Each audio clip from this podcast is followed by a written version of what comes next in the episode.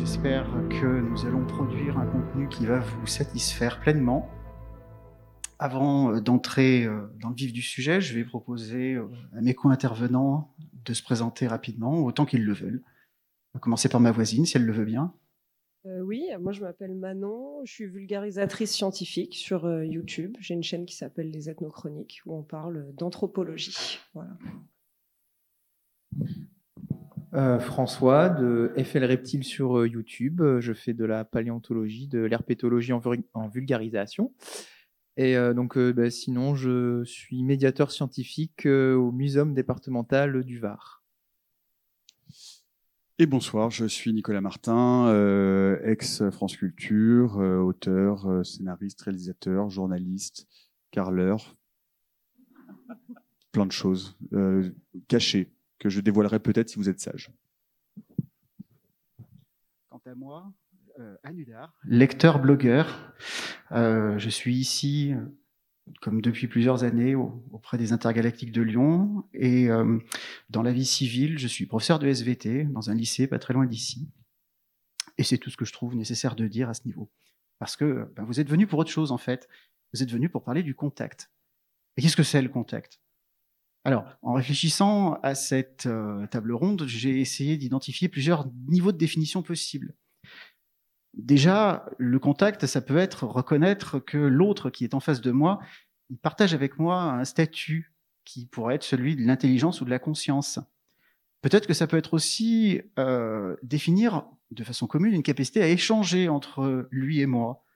Qu'est-ce qu'on pourra échanger? Ça, on va le dire plus tard. Et puis, on peut même aller encore plus loin et essayer de euh, définir eh bien, des formes de concorde euh, ou bien de conflit, c'est-à-dire en fait décider de fonder ensemble une écologie universelle. Donc comme on le voit, les dimensions du contact, elles sont multiples. Et euh, derrière cela, on va pouvoir les aborder à travers des œuvres littéraires, à travers des œuvres science-fictives en général, mais aussi à travers le regard de la science et puis le regard de plusieurs disciplines. Donc c'est tout l'intérêt du panel riche que nous avons ici. On va entrer dans le vif du sujet avec eh bien, le côté basique du contact, c'est-à-dire j'ai en face de moi quelque chose, comment puis-je dire que ce quelque chose, en fait, c'est quelqu'un? Quelqu'un avec qui je vais pouvoir euh, échanger peut-être plus tard quelque chose. Alors, j'aimerais partir euh, d'une nouvelle euh, de l'auteur de science-fiction soviétique Ivan Efremov, la nouvelle Corps Serpentis, qui raconte en fait une histoire de premier contact. Il y a un vaisseau spatial en provenance de la Terre qui se retrouve perdu au fond de l'espace. Et là, il découvre un autre vaisseau avec des explorateurs à bord. Donc euh, le contact se fait de façon pleinement pacifique. On échange des idées. Il y a même une relation sentimentale qui commence à se former entre un des explorateurs de la Terre et puis l'une des exploratrices de l'autre planète. Mais il y a juste un petit problème. C'est que les autres, leur métabolisme utilise un élément oxydant qui n'est pas le même que le nôtre. Nous, on utilise l'oxygène et eux le fluor il fait que, eh bien, malheureusement, le contact euh, peut signifier la mort au sens littéral du terme. Donc, comment faire euh, dans ce genre de circonstances pour reconnaître malgré tout qu'on a en face de nous des êtres qui nous sont semblables, des êtres avec lesquels on pourrait échanger des choses? Comment faire lorsque la biologie vient nous bloquer dans cette envie de contact que nous avons Donc, je vais euh, laisser la parole à qui voudra la prendre pour répondre là-dessus euh, alors. Donc ça monte. Euh, ok. C'est rigolo parce que quand, en, t'écoutant, j'ai euh, une, association, euh, une association d'idées. Ça m'a fait penser à cet épisode iconique de, de Star Trek, Star Trek, la série originelle, euh, avec euh, avec euh, cette, cette, créature avec des espèces de d'énormes d'énormes ventouses, perruque blanche et des grosses lèvres et des yeux noirs qui se révèlent à la fin et qui qui aspire le sel de, de, de la peau des des, des, des, pyjamas rouges de l'Enterprise. Euh, je, suis une vieille personne, donc j'ai vu ça à la télé. Euh, ça vous dit rien du tout, hein. non C'est un bide total. Euh, ok. Euh, non, non, non, mais en, fait, à travers le contact, je pense que euh, ce, qui est, intéressant dans, la figure de l'extraterrestre ou de l'autre forme de vie, c'est celle de l'altérité. donc je vais, parler de ce que je connais parce que je suis pas xénobiologiste particulièrement, mais j'ai beaucoup bossé sur Alien.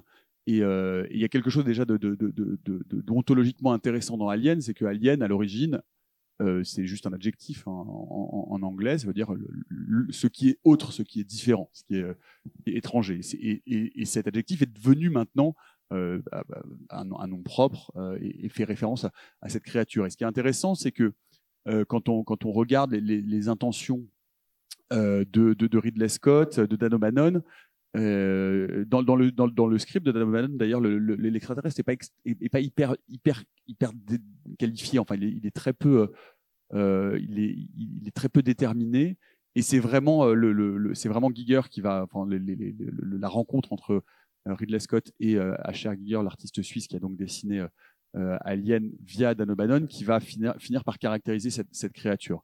Et, et, ce qui est intéressant, c'est que Ridley Scott ne veut pas euh, ne veut pas faire euh, un, énième film de Gloomwood de l'espace.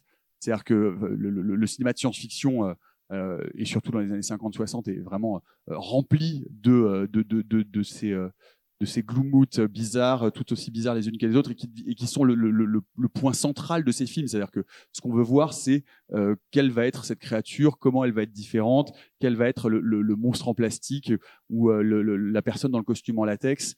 Euh, et, euh, et, euh, et, ça, ça, ça, devient le, point de focal de l'attention du film et de la caméra. Et Scott ne veut pas du tout ça parce que justement, il veut que ce monstre soit un alien, c'est-à-dire qu'il soit extrêmement différent de nous pas seulement dans ses cycles reproductifs, on pourrait y revenir, mais il veut même qu'il soit différent de nous physiquement. Et Scott ne veut pas, absolument pas, que son monstre ressemble à un être humain dans un costume. Et donc, il va chercher plein de moyens de caractériser son monstre pour faire en sorte qu'on ne voit pas et qu'on n'ait pas l'impression de voir une gloumoute de l'espace. Euh, et il, cherche. Et donc, bon, la, la, première, la première piste, c'est qu'il va euh, euh, engager euh, un, comédien, euh, Bolaji Badejo, qui fait 2 mètres 10, qui est un comédien euh, éthiopien je éthiopien, je crois, euh, qui, est, très très grand, très fin, et donc qui a déjà une, conformation corporelle un peu différente et un peu étrange, euh, et il lui met le costume de l'alien dessiné par Gier. Et problème, eh ben pour Scott, ça ressemble encore trop à un être humain dans un costume, et c'est pas assez étrange, c'est pas assez différent de nous, et c'est vraiment ce qu'il veut chercher à travailler.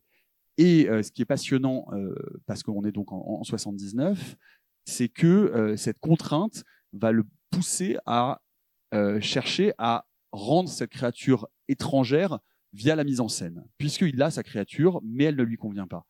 Et c'est pour faire en sorte que cette créature, et qu'on ne comprenne pas exactement ni comment elle se déplace, ni à quoi elle ressemble, et ni l'ampleur de sa différence et de sa monstruosité, eh bien, Scott va choisir de la mettre hors champ, de la filmer de très près, de jamais la filmer en plan intégral ou très très peu, et de faire en sorte qu'elle se déplace de manière extrêmement, euh, extrêmement singulière et extrêmement différente.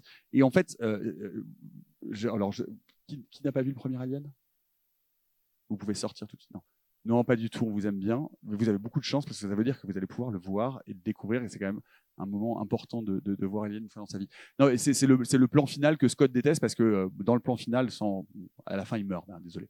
Euh, euh, dans le plan final, quand on voit l'alien dans, dans, le, dans, dans, dans, réacteur du vaisseau, d'un seul coup, on voit vraiment complètement sa silhouette. Et Scott déteste ce plan parce que d'un seul coup, il revoit à nouveau ce, comédien dans, un costume.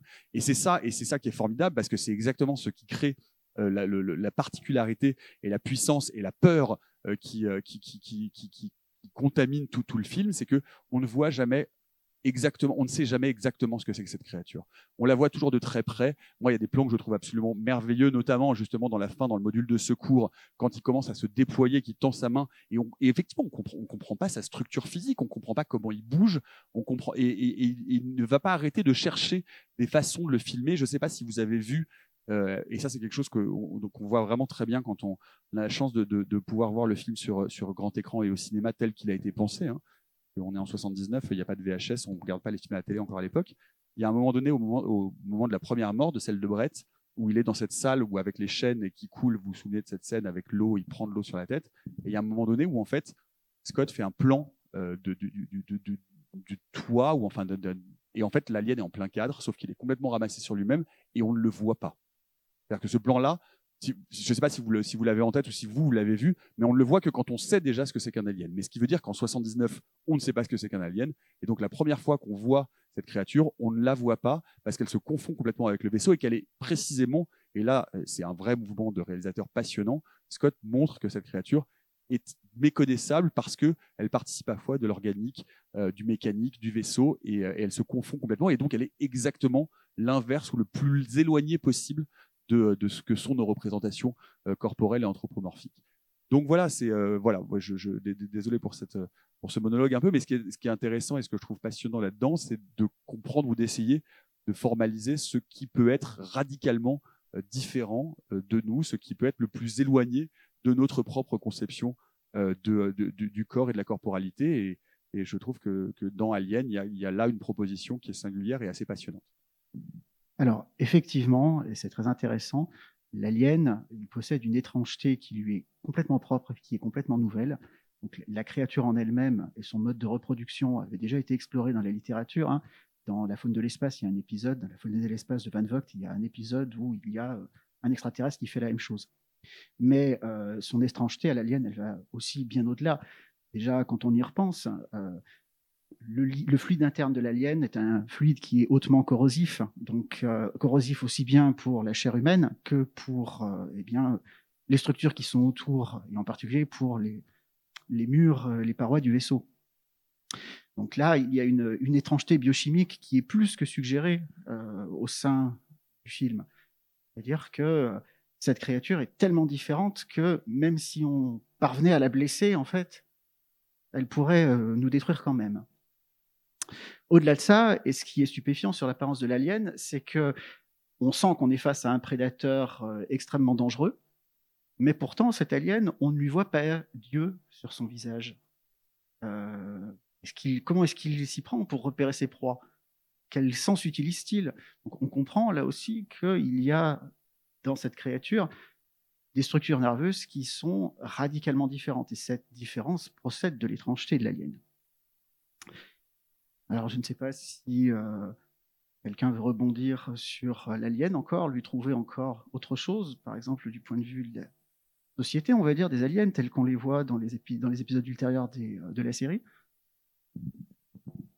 Bah, non, la série, moi, je l'ai pas vue, mais, euh, souvent, moi, j'avais souvent constaté que les aliens euh, avaient une apparence et un caractère très humain et qui avait du coup une espèce de forme d'ethnocentrisme.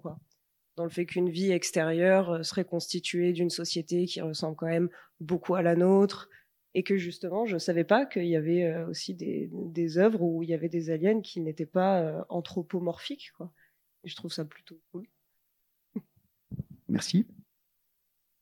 Donc, on a abordé la question de l'altérité biologique chez les chez les êtres étrangers, dirons-nous, des aliens ou euh, autre chose. Je pense qu'il y a une notion d'étrangeté qu'on peut aborder aussi, c'est ça serait l'altérité temporelle, c'est-à-dire supposons que par exemple un jour au cours d'une exploration, d'ailleurs il y a une scène au début du premier Alien qui fait penser à ça, on découvre en fait euh, des traces, une civilisation étrangère, des traces qui sont peut-être incompréhensibles. Alors ça peut prendre différentes formes. On peut imaginer qu'on va trouver des ruines quelque part, on peut imaginer qu'on peut trouver aussi euh, des, euh, on appelle en science-fiction des big dumb objects, c'est-à-dire par exemple des objets qui viennent visiter le système solaire et puis on ne sait pas trop à quoi ils servent. On peut aussi envisager de tomber sur des intelligences euh, artificielles. Donc, comment reconnaître des êtres lorsqu'ils nous sont éloignés dans le temps? Parce que comment reconnaître parmi des, des êtres éloignés dans le temps, pardon, nos semblables d'une certaine façon? À quoi est-ce que je pourrais voir que, bah oui, ces ruines, elles ont été faites par quelqu'un d'autre, mais pourtant, euh, ce quelqu'un d'autre, j'aurais pu le comprendre si j'étais arrivé à temps pour le voir. Euh, bah, je... Bah, je pense que déjà, on se baserait sur euh, quelque chose qu'on utilise nous maintenant. dans certaines sciences qui ont un peu un côté historique, mais pas que. Donc on a un principe qu'on appelle l'actualisme.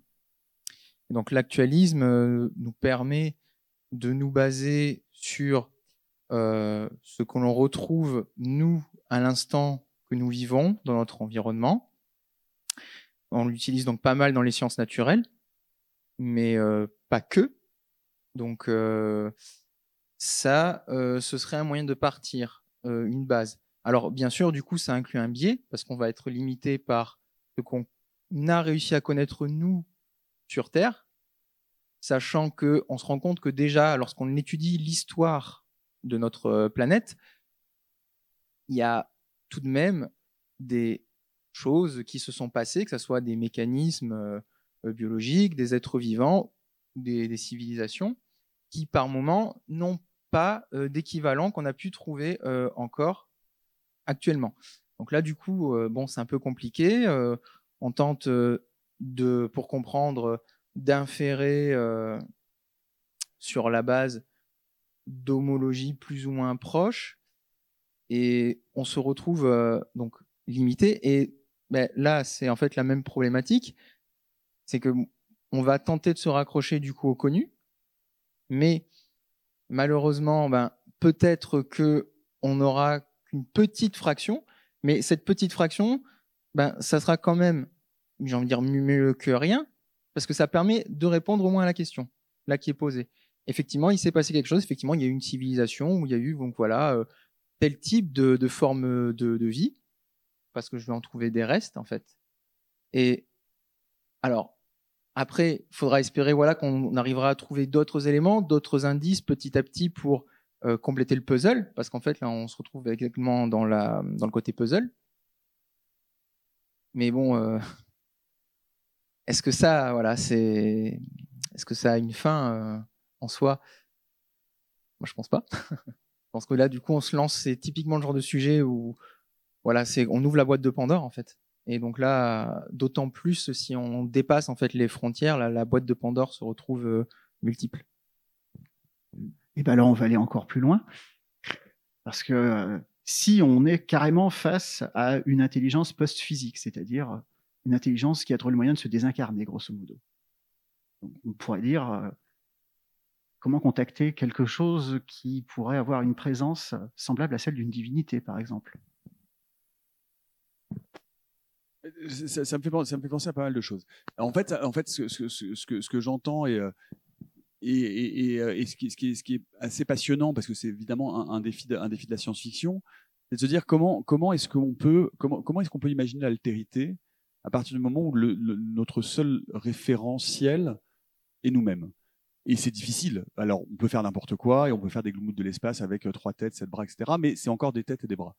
Euh, et du coup, et, je trouve ça intéressant à, plein, à plusieurs égards. Et je trouve ça intéressant déjà du, du, du, d'un point de vue fictionnel et euh, d'un, point de vue fictionnel dans le sens où il y a quand même beaucoup, beaucoup d'autrices et d'auteurs qui ont cherché à imaginer ce que pourrait être effectivement une, forme de, vie ou d'existence radicalement différente euh, de la nôtre. Et dans, ce sens-là, moi, je, pense à quelque chose moi, qui, est vraiment une, théorie euh, que, j'aime beaucoup, euh, qui a été utilisée par, par pas mal, par, pas mal de, de, d'autrices ou d'auteurs, qui sont les, les, les sondes de von Neumann, qui sont l'idée qu'à un moment donné, une civilisation extrêmement élaborée, c'est-à-dire l'étape finale de la civilisation, serait une forme de chimie organique froide, qui serait une forme d'ensemencement de l'espace profond, euh, une sorte donc finalement de réseau, euh, de réseau de vie, de machines autoréplicantes euh, dans des conditions qui sont des conditions évidemment qu'on ne maîtrise pas du tout aujourd'hui, qui ne seraient même plus tellement tellement conscientes, mais qui serait finalement une sorte de réseau conscient de lui-même et qui, au moment où il trouve des conditions favorables à son épanouissement, euh, finirait par, par, provoquer de la panspermie, c'est-à-dire euh, de l'émergence de, formes de vie. Et ça, je trouve ça, je trouve ça assez intéressant parce que ça pousse très très loin les limites de la représentation et de l'évolution de notre intelligence comme finalement devenir une forme de, non pas euh, de divinité totipotente ou omnipotente, etc., mais euh, d'une forme de vie extrêmement élaborée qui, euh, qui finit par, être, par, dissoudre complètement euh, la, la, notion d'individualité, d'identité, et qui ne cherche pas à reproduire d'autres formes, par exemple comme l'alien ou d'autres formes qui sont celles que l'on connaît sur Terre, c'est-à-dire de, de, de, de, pensée sociale, de ruche, etc., mais vraiment une forme d'évolution ultime de, et, et d'aboutissement euh, qui pourrait revenir à une, forme de. Moi, j'aime pas beaucoup l'idée de divinité, mais en tout cas de, euh, de, principe absolu du vivant euh, qui, qui, serait le, cœur, le noyau euh, duquel procéderait toute, autre forme de vie euh, distincte. Donc ça, je trouve ça assez intéressant euh, pour, ce qui est de la science-fiction. Je pense vraiment, on en a parlé déjà tout à l'heure, mais à, Robert Charles Wilson qui l'exploite pas mal et je, trouve que c'est une idée qui m'a toujours beaucoup séduite. Euh, et, euh, l'autre chose que ça m'évoque, c'est que euh, dans, dans, dans la, la plus du côté scientifique, on voit bien qu'il que, y a une forme de, de, d'impasse ou, euh, ou de comment dire de, de difficulté on, ne peut envisager la vie que telle qu'on la connaît. C'est-à-dire qu'il est, très difficile scientifiquement aujourd'hui d'imaginer autre chose euh, que l'émergence de la vie dans les conditions que nous connaissons et pour le moment nous ne connaissons que celles qui, qui, ont lieu sur Terre. Donc on sait que on a besoin plutôt d'une base carbone, qu'on a besoin plutôt d'eau, qu'on a besoin plutôt d'un peu d'énergie, donc vraisemblablement de chaleur, et que bah, dans, ces soupes-là on peut, on peut faire émerger le vivant. Mais on voit bien que les, les, xénobiologistes euh, de, de, de, de, brusquer un peu ce modèle pour dire bah, est-ce que on pourrait pas descendre dans le tableau périodique des éléments et imaginer une base de vie silicium? Bah oui, mais ça marche pas très bien. Et en fait, pour cause, il est difficile de, penser l'altérité puisque nous n'en avons en fait euh, pas seulement en tant qu'espèce, mais en tant que source et que, qu'écosystème, qu'un seul exemple. Et donc on, sait que ça fonctionne comme ça, mais c'est très difficile de pouvoir imaginer autre chose. Donc, euh, donc en fait, la, la, la possibilité d'envisager une altérité radicale, elle est intrinsèquement limitée par le fait que, bien précisément, on connaît strictement aucune forme, aucune autre forme d'altérité au vivant euh, globalement que celle que qu'on a sous les yeux, c'est-à-dire euh, ici et maintenant. Je sais pas si ça fait sens. Si si, ça fait ça fait sens. Alors on va supposer maintenant que ça y est, on est en face de nous un, être différent. Malgré son étrangeté, on est capable de se rendre compte que c'est un être intelligent et on a envie d'échanger avec lui. Qu'est-ce qu'on va échanger avec lui? Donc là, pour ça, le mieux, c'est de partir euh, eh bien d'un exemple d'une chose qu'on a faite, nous, êtres humains, euh, lorsqu'on a envoyé des sondes vers euh, l'espace, sondes Pioneer, Voyager. Elles ont avec elles des messages à destination d'éventuels extraterrestres qui viendraient les découvrir à un endroit ou à un autre. Donc, euh, sur en particulier la plaque euh, qui a été emportée, si mes souvenirs sont bons, par euh, la, sonde, la sonde Pioneer 10, il y a la représentation d'êtres humains, il y a aussi l'emplacement où on se trouve dans l'univers, et puis, si mes souvenirs sont bons, quelques, quelques concepts mathématiques de base. Donc, on a l'impression en fait qu'on essaie de dire comment on se définit nous-mêmes à travers tout ça. Mais alors, est-ce qu'on ne pourrait pas imaginer d'autres choses qu'on pourrait échanger avec des êtres différents Des concepts simples dans un premier temps pour engager la conversation d'une certaine façon? Parce que leur dire qu'on sait compter en base 10, par exemple, quel intérêt ça va avoir pour eux a priori? Qu'est-ce qui va être vraiment intéressant pour des êtres différents de nous? Euh, bah, Moi, ça me fait surtout penser que déjà, par exemple, les mathématiques, c'est pas forcément un concept culturel commun à toute l'humanité une particularité, les mathématiques. Et même au sein de, des êtres humains, il y a des sociétés qui n'ont pas de chiffres, qui ont des systèmes de comptage à base de rythme et de toucher que on n'est pas tout à fait capable de comprendre. Du coup, est-ce que les mathématiques c'est vraiment pertinent? Je suis pas sûre, étant donné que c'est déjà euh, une lecture très culturelle de quelque chose. Voilà. Mais alors, par conséquent, avec euh, qu'est-ce qu'on pourrait leur dire si on ne veut pas leur dire qu'on compte en base 10 ou qu'on compte d'une autre façon? Qu'est-ce qu'on pourrait leur dire? Faudrait voir les, les ne serait-ce que les sens qu'on a en commun. Peut-être que ça pourrait être du toucher, peut-être que ça pourrait être de la vue. Faudrait déjà se mettre d'accord sur qu'est-ce qu'on a de commun avec euh, cette forme de vie, parce que peut-être ouais quelque chose de, de, au niveau du toucher, je pense peut-être. Étant donné que ça c'est quelque chose qu'on a de commun avec à peu près tous les êtres euh, existants, je crois, sur Terre déjà. Il semble effectivement que ça soit l'un des sens les plus primordiaux. Ouais, voilà, ouais. d'autres idées, mis à part. Bah, moi, en fait, je pense surtout en fait aux limites. Parce que, par exemple, pour prendre un, cas un peu actuel dans la nature, on se rend compte, par exemple, que les cétacés, donc les baleines, cachalots, dauphins, etc., déjà, les sons qu'ils émettent entre espèces, donc il y a une grande diversité. Au sein même de l'espèce, les individus, il y a une très grande diversité. Et de ce fait, il y a des populations qui ont un peu leur propre langage. On est en train, enfin, donc nous, espèces humaines, certains chercheurs sont en train d'essayer de comprendre un peu ces, langages. Euh, il y a même l'optique d'un traducteur euh, qui est évoqué euh, par certains. Donc, qui sait, peut-être que dans quelques années, on parlera avec des dauphins ou des baleines. Mais donc, si je dis ça, c'est parce que ben, là, par exemple, on a un sens en commun qui est très fort, le son, qui est très utilisé. Euh, je pense notamment au, cachalot parce que c'est là-dessus qu'il y a beaucoup de données sur ces animaux. Ils utilisent énormément le son. On a commencé à pouvoir catégoriser un peu ces sons, à pouvoir se dire, bah, tiens, ça c'est un jeune qui parle, ça c'est un adulte qui parle, ça c'est un adulte qui parle pendant qu'il est euh, en train de chasser. Ça c'est un adulte qui parle pendant que euh, il veut donc éduquer un jeune. Mais malgré tout, on a quand même, ben, je rejoins un peu ce que disait Nicolas, en fait, on est bloqué là dans notre prisme, en fait, à nous.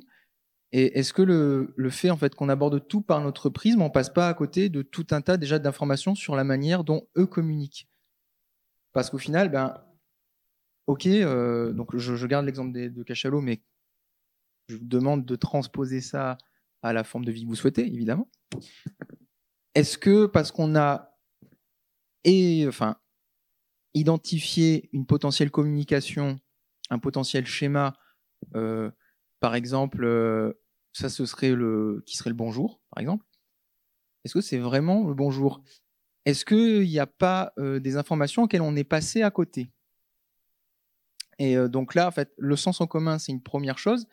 Mais au-delà en fait du sens en commun, est-ce qu'on va avoir l'habilité de capter suffisamment d'informations sur le sens en commun pour pouvoir bien le comprendre et pour pouvoir avoir justement suffisamment d'informations pour être à peu près sûr de ce que nous dit l'autre forme de vie, afin de pouvoir, après nous, de notre côté, pouvoir le retranscrire au mieux. Parce que si on comprend qu'il dit bonjour, mais qu'en fait, il y a, par exemple, toute une phrase après le bonjour, un monologue après le bonjour, ben, on ne pourra jamais se comprendre en fait. Parce qu'on va toujours rester qu'avec une partie, la partie que nous, on a identifié facilement, parce qu'effectivement, on l'a pris par notre prisme. Mais où voilà, on est limité. Euh, ça, m'évoque deux choses. Déjà, déjà, on pourrait arrêter d'envoyer de, euh, aux, éventuels extraterrestres des unsolicited nudes. Parce que bon, ils ne sont pas forcément. Euh, ça, c'est au moins un truc comme ça. Non, euh, plus sérieusement, ce à quoi ça me fait penser que je trouve assez intéressant et euh, dans, une nouvelle et qui a été brillamment adaptée sur cette question de la communication, c'est Arrival, premier contact de, de Villeneuve d'après d'après d'après la nouvelle de de, de Ted Chiang. Oui, c'est ça. Oui, j'ai eu un doute. Oui. et, et, et c'était bon. Pareil, on l'évoquait euh, tout à l'heure, mais, mais, mais c'était vraiment intéressant de, de, de, montrer que finalement cet enjeu de la communication il est central, c'est-à-dire effectivement si jamais, bon, euh, si jamais, il y a peu de probabilité, mais si jamais ça arrive, comment comment comment est-ce qu'on peut euh, communiquer dans des dans, avec des référentiels culturels, biologiques, euh, neurologiques radicalement différents. Et je, trouvais je trouvais cette, cette, cette, vraiment je, moi, je trouve je trouve que vraiment ce film est, passionnant euh, à, cet égard-là. Euh, voilà. Alors, euh, comme euh, l'a bien dit euh, le Reptile, là maintenant on s'est dit bonjour avec celui qui est en face de nous, quel qu'il soit. On s'est dit bonjour et puis on a envie d'aller plus loin. Donc, avant d'aller parler des échanges d'idées très complexes, on va y venir, il me semble qu'il y a autre chose qu'on pourrait faire d'abord. Là, bah, j'aimerais citer la bande dessinée Valérian euh, Tom, l'ambassadeur des ombres, où eh bien, euh, Valérian se retrouve perdu dans une cité euh, spatiale dans laquelle il y a tout un tas de représentants de tout un tas de peuples extraterrestres très différents. Et ce qui fait tenir ensemble cette communauté, ce sont les échanges, particulier les échanges économiques, mais aussi les échanges matériels, que ce soit des ressources, que ce soit des services parfois, ou bien des produits manufacturés. Donc, est-ce que c'est envisageable, en effet, de se dire qu'une étape intermédiaire entre le bonjour et puis, bon, maintenant on va parler de choses plus sérieuses, on va parler de philosophie par exemple, est-ce qu'on pourrait envisager qu'établir des relations commerciales, ça pourrait être une étape du contexte? C'est ce qu'on a fait dans toute la colonisation, à peu près. Échanger des trucs avec des autochtones.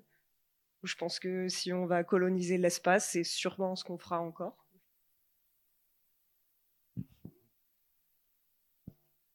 pas d'avis particulier euh, là-dessus, à part ce qui a été. Enfin, je vois pas d'autre chose à dire. Après, euh, juste peut-être notre position en fait au final, parce que quand un commerce euh, se met en place, ben il y a, enfin, si on prend un peu notre histoire, il y en a toujours euh, un qui a un peu plus la main mise sur le commerce avec des travers souvent pour garder la même main sur le commerce.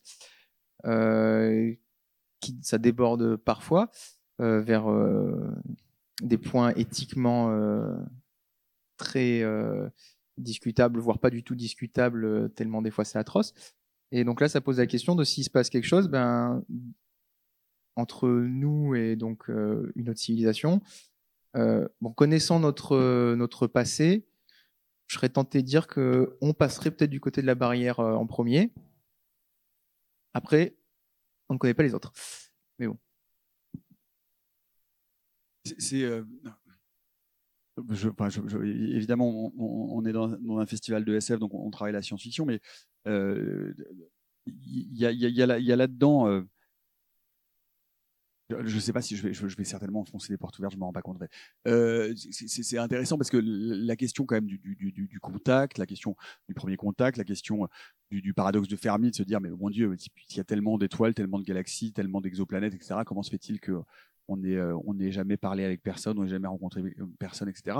Euh, ce, paradoxe, je pense qu'aujourd'hui, il est quand même globalement résolu. Parce que c'est vraiment juste un, problème d'échelle et de synchronicité temporelle et de de d'échelle temporelle et d'échelle de, distance. C'est-à-dire que pour, pour communiquer, voilà, il faut que le message arrive et que le message de retour nous revienne. Jusqu'à preuve du contraire, rien ne circule plus vite euh, même si on envoie des messages à, la vitesse de la lumière, euh, on ne peut pas aller beaucoup plus vite. Euh, si on voulait avoir une conversation téléphonique avec les gens les plus proches de nous sur, sur le système Proxima du Centaure, bonjour, pour avoir le bonjour de retour, il faut 8 ans puisque c'est 4 années-lumière. Donc la conversion un peu lente. ça, c'est une chose.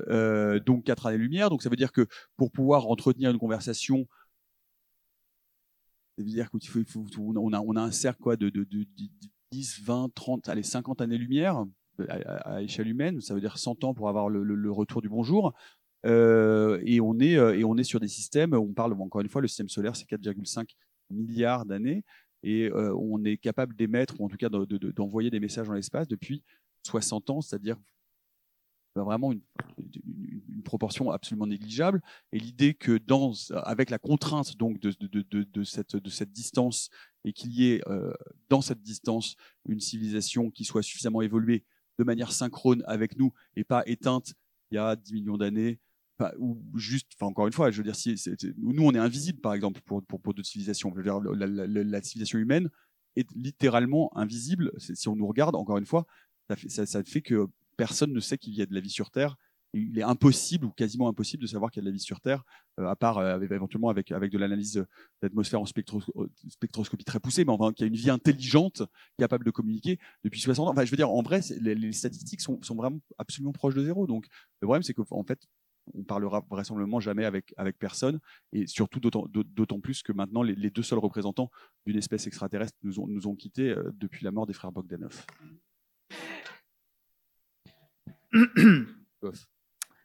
bon, on, va supposer qu'on est capable d'échanger avec ces êtres, quels qu'ils soient, d'échanger euh, plus loin que le simple bonjour cette fois-ci. Donc là, ce qui pourrait être intéressant, ça pourrait être euh, d'aller échanger avec eux des idées extrêmement complexes.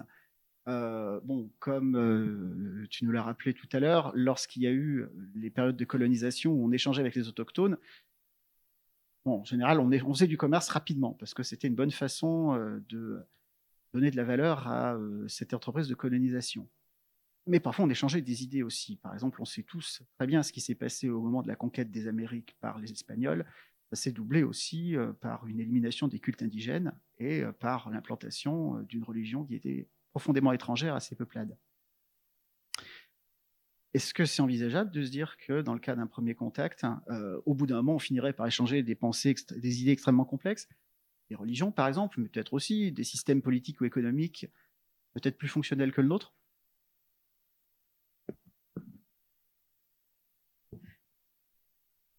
admettons que du coup, ils soient globalement humains, qu'ils aient des sociétés, qu'ils aient des croyances et plein de trucs qui sont assez propres à l'être humain. Euh, J'ai pas trop compris là. L'échange ou la, volonté de partager leur religion dans l'histoire humaine, c'est globalement, en, général, assez bien passé. On, voit bien qu'on arrive assez bien à transmettre la religion à d'autres peuples de manière euh, pacifique et amicale. euh, donc, avec une autre civilisation qui parlerait pas le même langage, qui serait sur une base silicium, on peut imaginer que ce soit un, un, tantinet complexe. Et puis, tout dépend aussi de, de la personne à qui à qui on s'adresse. C'est-à-dire que si c'est vraiment juste pour des, des, des, des, scouts ou des explorateurs, ou si on parle directement, par exemple, euh, à, un chef d'État en tant que population pour lui dire, par exemple, que euh, on ne veut pas travailler plus de 62 ans, même en, parlant le même langage avec la même espèce, on a du mal à, être compris. Donc on, peut se rendre compte qu'effectivement, de là à transmettre en plus une religion, les, les chances commencent à s'amoindrir, me semble-t-il derrière l'idée euh, de l'échange d'idées complexes, en fait, il me semble que ça va au-delà euh, du, simple, désir d'évangélisation, par exemple. Euh, si je suis capable euh, d'échanger des idées avec quelqu'un d'autre qui ne me ressemble pas, des idées complexes, que ce soit, bon, mettons de côté le cas des religions, mais par exemple des façons d'envisager l'univers, est-ce que ça me permet peut-être de construire une de construire quelque chose avec lui, une communauté de pensée par exemple? Est-ce que c'est souhaitable? Est-ce qu'on l'accepterait aussi? Parce que, enfin, notre espèce n'ayant pas du tout euh, un ego, euh, est-ce qu'une civilisation qui nous révélerait qu'on se trompait sur euh, quasiment tout ce que l'on pensait savoir, euh, par exemple, est-ce qu'on le prendrait bien? Est-ce que si ça remettait en question, par exemple, admettons, il passe un petit séjour, il regarde justement comment dans nos sociétés on vit, comment on s'écoute, comment on discute justement entre nous, hein, d'abord, pour en savoir un peu plus sur nous, et que bon, ben après, eux donc nous transmettant ce qu'ils ont à nous dire, ils se rendent compte que bah tiens, euh, par moment, euh, vous avez un truc, euh, ah, dans votre dictionnaire, vous appelez ça la, dictature. ah ben vous dites que c'est pas terrible et pourtant il y en a encore vachement sur votre planète. Enfin, moi je suis pas sûr qu'on le prendrait bien. à titre de, certains le prendraient bien. Mais du coup, bon bah, où est-ce que, je pense que là, on risque de de nous remettre à notre place. Ah voilà, c'est ça. J'étais en train de chercher. il me manquait la, il me manquait la ref. Euh, je, pense parce qu'on on connaît, on connaît Jane Roddenberry pour euh, pour Star Trek, donc et puis Jane Roddenberry avait avait cette vision euh, assez assez intéressante de de de de, de l'espace qui était qui, qui, enfin je veux dire Star Trek est une, une série là aussi politiquement intéressante foncièrement non violente euh, qui est pour euh, justement le mélange des cultures euh, humaines et extraterrestres, enfin qui était vraiment une, série très très pacifiste et qui voulait couper avec avec le, côté un peu un peu colonialiste et agressif classique de, de, cette nouvelle frontière qui était l'espace et qu'on considérait finalement comme une, une prolongation du western. Hein, une fois qu'on avait terminé d'explorer, d'exploiter et de, détruire les populations des, des, des, grandes plaines américaines, on pouvait aller faire ça sur d'autres planètes. Et il y a, tout quand même un, point de la science-fiction qui est une sorte d'extension de, ce western. Et Jane Roddenberry vient vient, euh, vient, couper ça. Et, je pense à, une autre série que j'avais découverte euh, à la télé, puisque j'étais donc une vieille personne, comme vous le savez, qui s'appelait euh, Invasion Planète Terre. Et dans Invasion Planète Terre, c'était intéressant parce que c'était une, une, race extraterrestre pacifique qui venait qui venait apporter son savoir et ses connaissances aux êtres humains et, qui, montrait finalement une, forme de, cohabitation pacifique, d'échange, de transfert de connaissances qui, qui, qui, dénotait un peu euh, du, du, du, du, topos classique de de, de, de, de, de- de- du, du martien belliqueux euh, de, de- depuis Wells jusqu'à Independence Day et, et, euh, et, du, du, fameux message de paix de, de, que vous connaissez tous maintenant en, langue internationale, le Ak, Ak, Ak, Ak, Ak, qui veut dire nous venons en paix. Euh, euh, et dans Invasion, voilà, et, je, je, je trouvais en tout cas ce, ce, ce, ce- et, c'est pour ça qu'il faut, enfin, c'est- pour ça que je trouve, pour, pour plein de raisons, euh, que, l'univers et la mythologie de Star Trek sont bien plus, euh, bien plus intéressants, bien plus riches et bien plus divers euh, que, que, celui de Star Wars. Et, c'est pour ça que je trouve que les derniers films sont une, forme de trahison de, l'esprit de Jane Roddenberry. Mais vous, vous, connaissez, vous, voyez ce que c'est Invasion planétaire? Il y a des gens à qui ça parle ou pas du tout? C'était un, bon, c'était dans les années 90, c'était un peu ringue. Euh, les extraterrestres avaient, un peu, ils étaient un, peu- diaphanes, il n'y avait pas beaucoup de cheveux.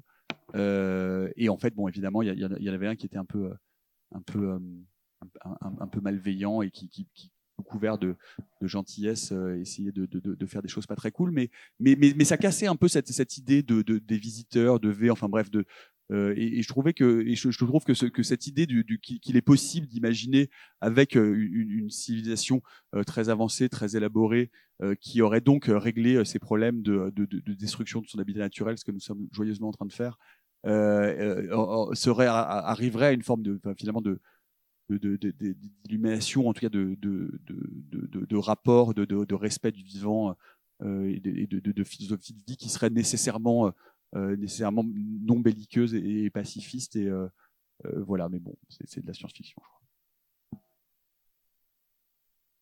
Bien. Donc là, à ce stade, on sait que euh, échanger des idées complexes avec euh, des extraterrestres, quels qu'ils soient, ça peut mal tourner pour pas mal de raisons. Parce qu'ils pourraient nous dire de quatre vérités en fait. C'est une forme en fait euh, de, c'est une forme d'échange en fait. Mais au-delà de ces échanges, une fois qu'on aura fait le tour un peu des idées complexes qu'on peut vouloir échanger avec ces êtres, peut-être qu'on va entrer en conflit, en conflit sévère. Sévère, par exemple, parce que les idées que nous avons quant à la façon dont nous envisageons l'univers n'ont rien à voir avec euh, celles qu'ils ont quant à eux. Bon, comme euh, mes voisins l'ont dit, ça sera très probablement euh, l'origine de conflits sévères. Mais est-ce qu'il pourrait y avoir d'autres conflits qui pourraient en- entrer en ligne de compte avec des êtres euh, avec lesquels on aurait été capable, dans un premier temps, d'échanger? Qu'est-ce qui pourrait mal tourner à ce stade-là? Encore? Tout, globalement. Partage de territoire, surtout. Alors effectivement, les euh, planètes habitables sont pas si fréquentes que ça dans l'univers. Euh, si ce sont des êtres qui euh, nous ressemblent assez pour vivre sur une planète semblable à la nôtre, l'exemple de notre système solaire montre qu'il n'y en a qu'une seule.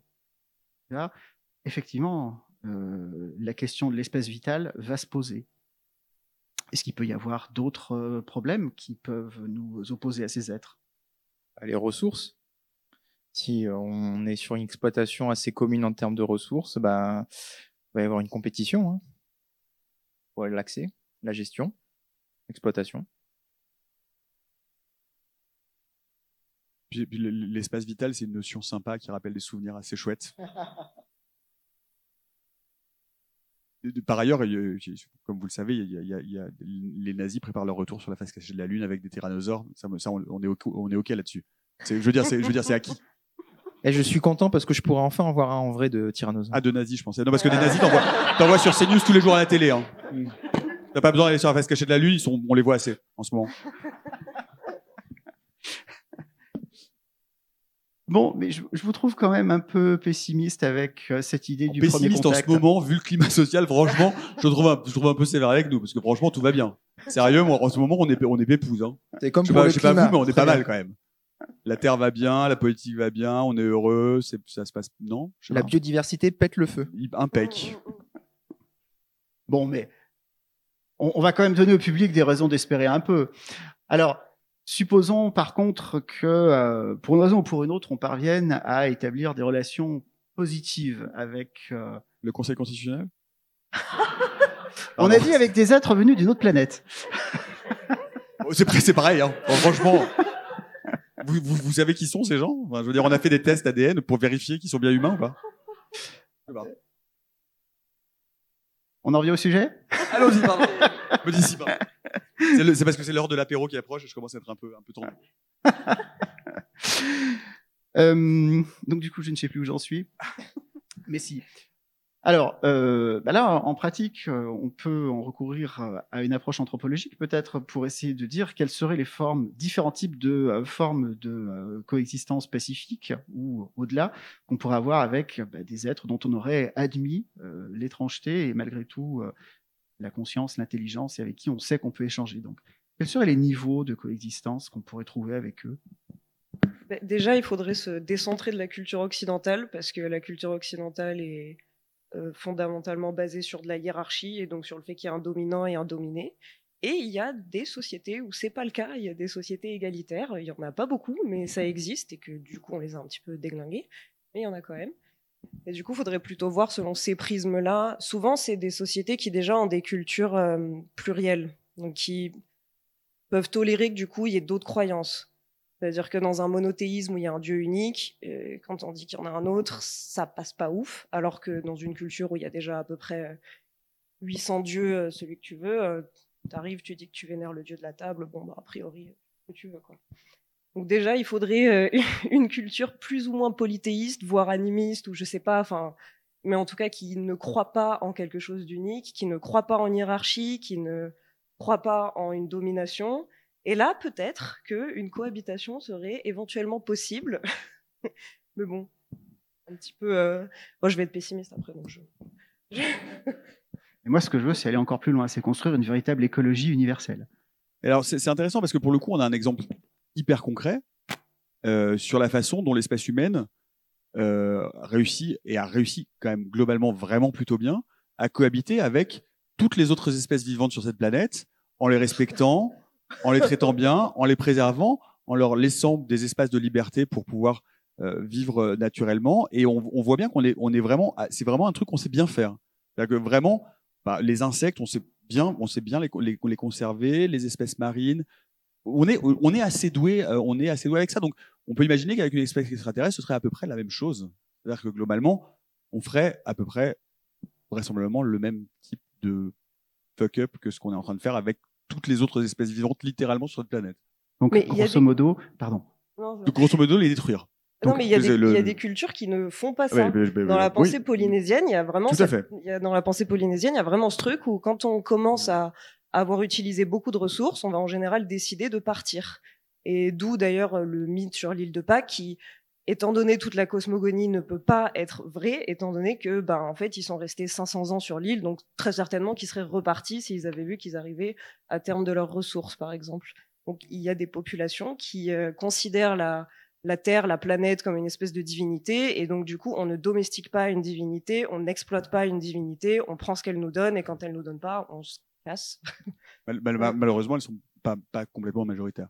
Mais en fait, on, peut aussi poser une question, euh, c'est un peu l'éléphant dans la pièce. Hein, la question, c'est est-ce que c'est le propre de notre espèce en tant qu'espèce euh, en tant qu'espèce humaine, euh, ou est-ce que c'est le propre d'un mode de fonctionnement d'une société, de la société qui s'est généralisé sur un modèle unique, qui est effectivement le modèle occidental, et qui est un mode qui est un mode extractiviste euh, euh, euh, qu'on appelle, que je crois que les scientifiques appellent ça le capitalisme, et qui est ontologiquement, enfin, je veux dire, en fait, même même les enfants comprennent assez facilement que bah, quand on quand, quand, on a une boîte de gâteaux, une fois qu'on a mangé tous les gâteaux, si on veut refaire des gâteaux, il faut à nouveau des ressources, et quand il n'y a plus de ressources, et eh ben on peut plus faire de gâteaux. C'est assez facile. Manifestement, ça n'a pas complètement transposé jusqu'au jusqu'au jusqu'au strat des, des, des, gens qui aujourd'hui, enfin, on voit bien, enfin, bref, on va pas en faire une tribune politique. C'est vraiment de la politique vraiment pour bas de gamme. Hein. C'est vraiment la, l'anticapitalisme pour les nuls. Désolé de, vous infliger ça, mais enfin, c'est ce fonctionnement-là aujourd'hui qui est nocif et qui fait qu'on va droit dans le mur et qu'on est en train d'affronter la catastrophe écologique qu'on est en train d'affronter. Enfin, je, je sais pas en fait.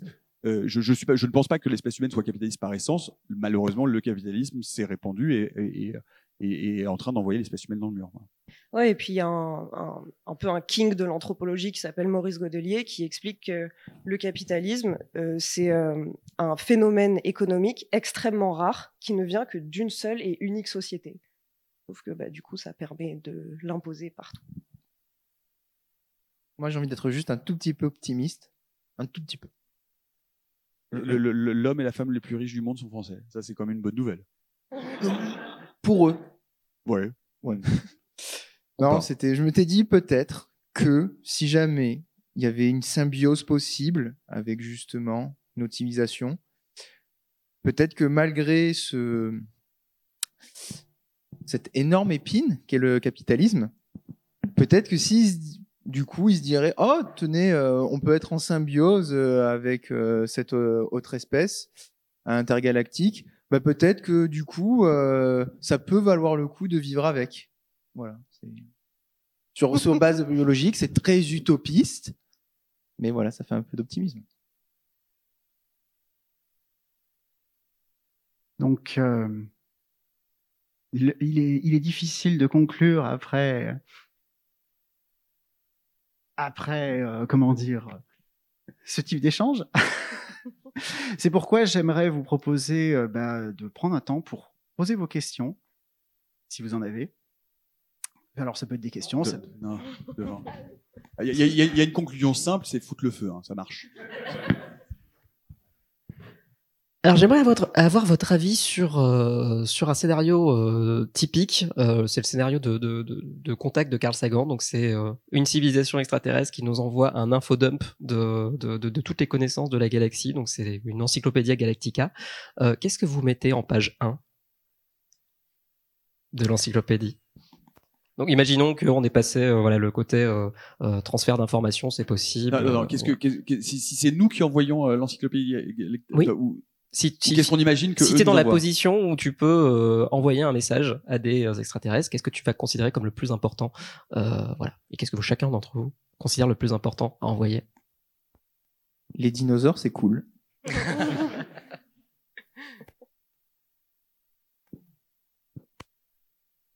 abolir la propriété privée. non, euh, non, mais c'est, c'est, ouais, c'est, je sais- c'est, euh, c'est bonne question. Non, vraiment, tu me prends, un peu de quoi Quelle, quelle- quelle est l'information euh c'est, difficile. Hein. Euh... Euh... J'ai, que des conneries qui viennent, je, me censure, je me censure en direct là. Vous me voyez en train de me censurer, c'est pour ça que je rougis un peu. J'ai beaucoup de conneries qui viennent et j'essaie de, les contenir un peu, mais c'est, difficile parce qu'il y en a deux trois qui sont assez drôles.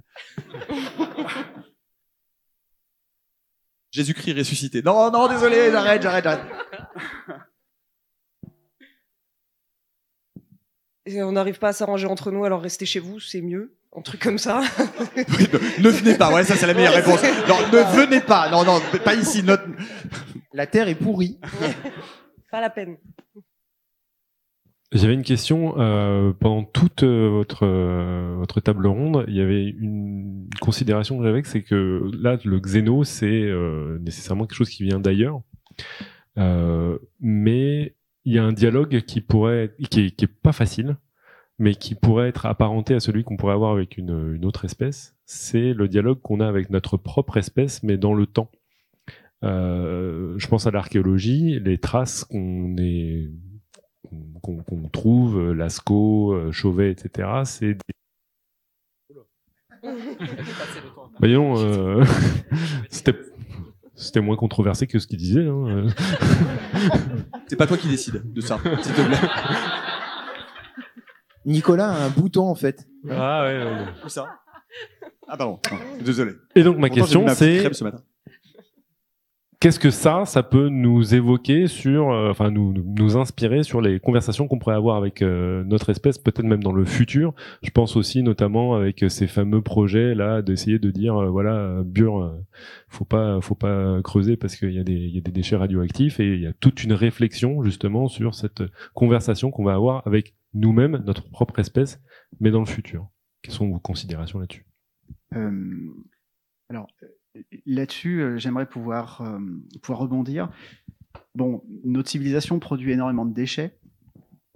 Euh, et il y a des déchets qui sont particulièrement dangereux, ce sont les déchets nucléaires qui ont une durée de vie qui est extrêmement longue. Donc ces déchets nucléaires, ben, comme toute chose qu'on n'a pas envie de voir, on les met dans des endroits où on les voit pas. Donc en général, c'est on les met en profondeur, dans des, dans des grottes ou dans des souterrains en très, grande profondeur. Mais le problème, c'est que, eh bien, c'est des déchets qui vont exister pendant une durée tellement longue qu'il y a toutes les chances, plutôt tous les risques, que euh, ben, un moment, les personnes qui savent où se trouvent ces déchets et à quoi ils correspondent et comment faire pour éventuellement les euh, faire en sorte qu'ils soient bien confinés encore, euh, que ces gens-là disparaissent, que ce savoir se perde et que, eh bien, du coup, peut-être qu'il y aura nos lointains descendants qui iront à cet endroit-là puis qui se diront tiens, là ici, il y a quelque chose qui était stocké, c'était bien protégé, c'était sans doute quelque chose de précieux. Peut-être que c'était la tombe de quelques souverains très prestigieux. Vite, creusons, allons voir ce qu'il se passe. Et puis, bien, entendu, si euh, ce sont des déchets de centrales nucléaires, ça va empoisonner euh, toute la région, voire tout le continent. Comment faire pour faire en sorte que bah, communiquer avec nos lointains descendants pour précisément leur dire, leur faire comprendre que là, il faut pas y aller?